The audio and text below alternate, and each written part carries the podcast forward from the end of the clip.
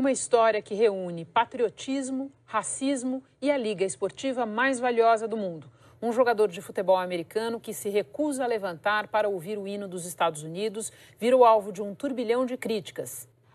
Kaepernick, antes de um jogo em 26 de agosto, não se levantou para a execução do hino nacional americano. Depois, ele disse aos jornalistas que o gesto era para não mostrar orgulho pela bandeira de um país que oprime os negros e as pessoas de cor. A atitude do jogador foi muito criticada, mas nem o time nem a liga, a NFL, puniram Kaepernick. O áudio que você ouviu agora, da edição do Jornal da Globo, do dia 8 de setembro de 2016, na voz dos jornalistas Renata Lopretti e Jorge Pontual, traz um dos casos mais emblemáticos dos últimos anos no mundo esportivo.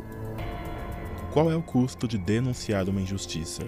É com esse questionamento que eu, Juan Coela, dou início ao terceiro episódio do podcast A Regra é Clara. Como você ouviu nesse trecho, o homem sobre quem vamos falar nesse episódio é um dos milhares que se revoltou contra um sistema racista, mas de um jeito diferente ao que estamos acostumados. Ao invés de usar a voz, usou um gesto. Um gesto poderoso e repetido por vários de seus pares, por atletas e não atletas também, ao longo dos últimos anos. Aos poucos, Colin Rand Kaepernick perdeu o prestígio, apoiadores, patrocínios e contratos. Tudo por se posicionar contra o racismo e a brutalidade policial e mostrar a intolerância da própria NFL, a liga profissional de futebol americano. Continue com a gente para saber mais sobre a história dele.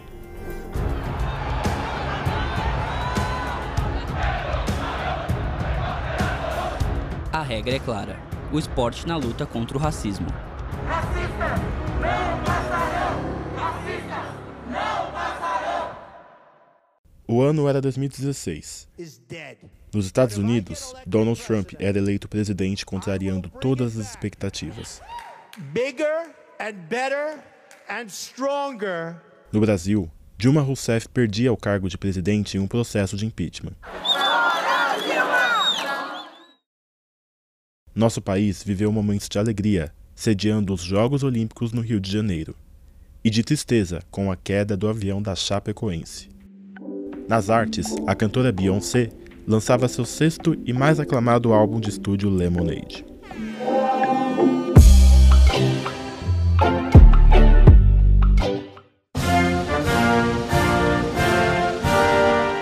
Foi naquele ano, em 26 de agosto, que um jogador de um time de futebol americano decidiu não se levantar com seus colegas durante a reprodução do hino nacional dos Estados Unidos, antes de um dos jogos da pré-temporada em Santa Clara, na Califórnia.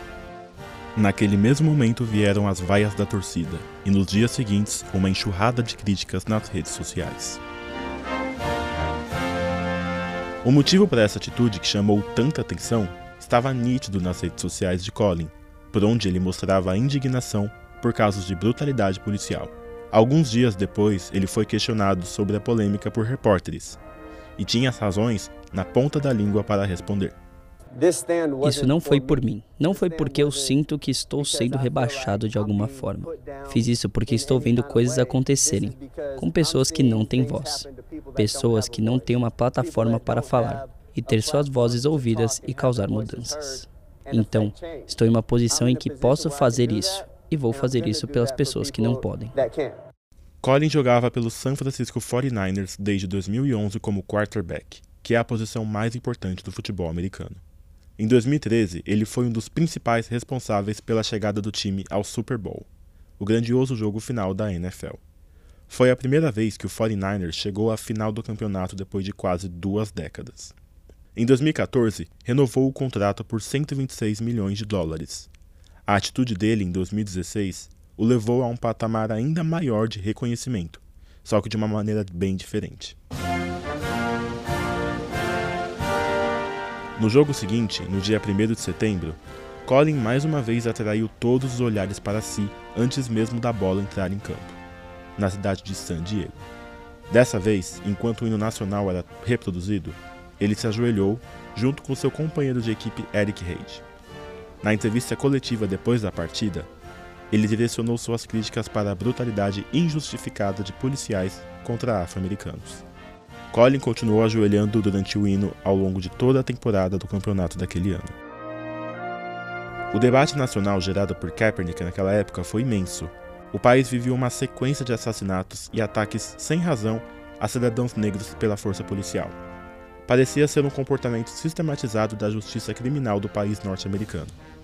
O atleta foi defendido pelo então presidente Barack Obama.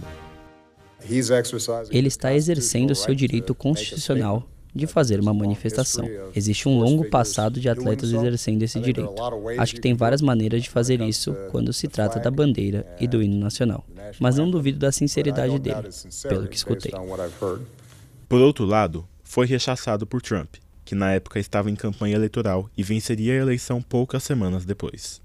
Ele está ganhando muito dinheiro e está liderando o sonho americano. Ele está tentando mostrar um argumento, mas eu não acho que ele está fazendo isso do jeito certo. Eu não ficaria feliz se fosse o dono do time. Acho que o que ele está fazendo é muito ruim para o espírito do país. Ao mesmo tempo, ele tem o direito de protestar. Em 2017, Colin rescindiu o contrato com o time que defendia e desde então nunca mais foi contratado. Com a certeza de que estava sendo vítima de uma conspiração para manter ele fora da liga, ele entrou com um processo trabalhista contra a NFL que terminou em um acordo em 2020. Mesmo depois de muitas tentativas, o jogador não conseguiu uma recolocação no esporte profissional, o que é surpreendente e assustador para alguém com o talento dele, nas palavras do cientista social e pesquisador do Museu do Futebol, Marcel Tonini. É, é algo até impressionante a gente pensar que em 2016 uma pessoa que luta por seus direitos, pelos direitos dos iguais, acabar caindo no ostracismo e acabar perdendo a carreira por conta de sua posição política, né? E, e depois disso muitas pessoas apoiaram, mas ele foi a pessoa que ficou marcado, né, por aquele gesto, nenhum clube se abriu para contratá-lo, né? A própria atitude política dele fez com que ele também assinasse alguns contratos de marketing, ele assinou com a Nike, então assim, uma coisa é a frustração de não poder continuar praticando aquilo que a pessoa realmente gosta, mas por outro lado, isso é, colocou ele como um ativista assim, de muito destaque né, no, no mundo inteiro, não só nos Estados Unidos. A atitude dele fez com que muitos outros se encorajassem a também se manifestar. Né, então, não só da NFL, da NBA, da Major League Baseball, né, Major League Soccer, enfim, muitos atletas se encorajaram pela atitude ousada dele. Toda a repercussão do caso do Colin também mostrou que as organizações de esporte dos Estados Unidos se portam de maneira totalmente diferente umas das outras diante de denúncias de violações de direitos humanos. É o que destaca o jornalista esportivo da TV Globo, Thales Ramos. Às vezes, o futebol brasileiro é muito cobrado, né? Aí fazem essa associação com o debate racial americano. Só que tu vê, a maneira como a NBA tratou o racismo, a maneira como a NFL tratou é totalmente diferente. Então você vê que na NFL o Colin ficou anos sem conseguir um clube para treinar. Ele foi impedido de praticar o esporte. Nenhum clube contratava ele. Na NBA, como os jogadores têm uma federação muito forte ali entre eles, a NBA não consegue boicotar, porque são vários, né? Se organizaram e não teve como. Então você vê que dentro do esporte americano não existe uma unidade no que diz respeito a esse combate ao racismo. Com todas as portas do futebol americano fechadas, Collins se firmou como um ativista social. Junto com a esposa, fundou em 2016 a organização Know Your Rights, um projeto itinerante que traz ensinamentos a jovens negros e carentes sobre empoderamento, história americana e direitos legais. Em 2018, ele foi a estrela de uma campanha publicitária poderosa da Nike, que trazia a frase: Acredite em algo, mesmo que isso signifique sacrificar tudo. Believe in something, even if it means sacrificing everything. Claro que a campanha gerou críticas, mas também rendeu um engajamento recorde para a marca. O slogan indica que ele sacrificou sua carreira em nome da luta por justiça aos afro-americanos, como nos explica o cientista social José Paulo Florenzano. E hoje, em retrospecto, ele é reconhecido e reverenciado né, como o atleta que se sacrificou para desencadear essa mobilização que foi muito além da NFL e do próprio território americano. Né? acabou sendo uma luta global. Colin também escreveu um livro e teve sua história de vida contada em uma série da Netflix. O ativismo que ele exerceu nos campos foi muito lembrado durante os protestos contra a injustiça racial em 2020. Mas isso é assunto para o próximo episódio. Para saber mais, caro ouvinte, continue com a gente no A Regra é Clara. Espero vocês. Até!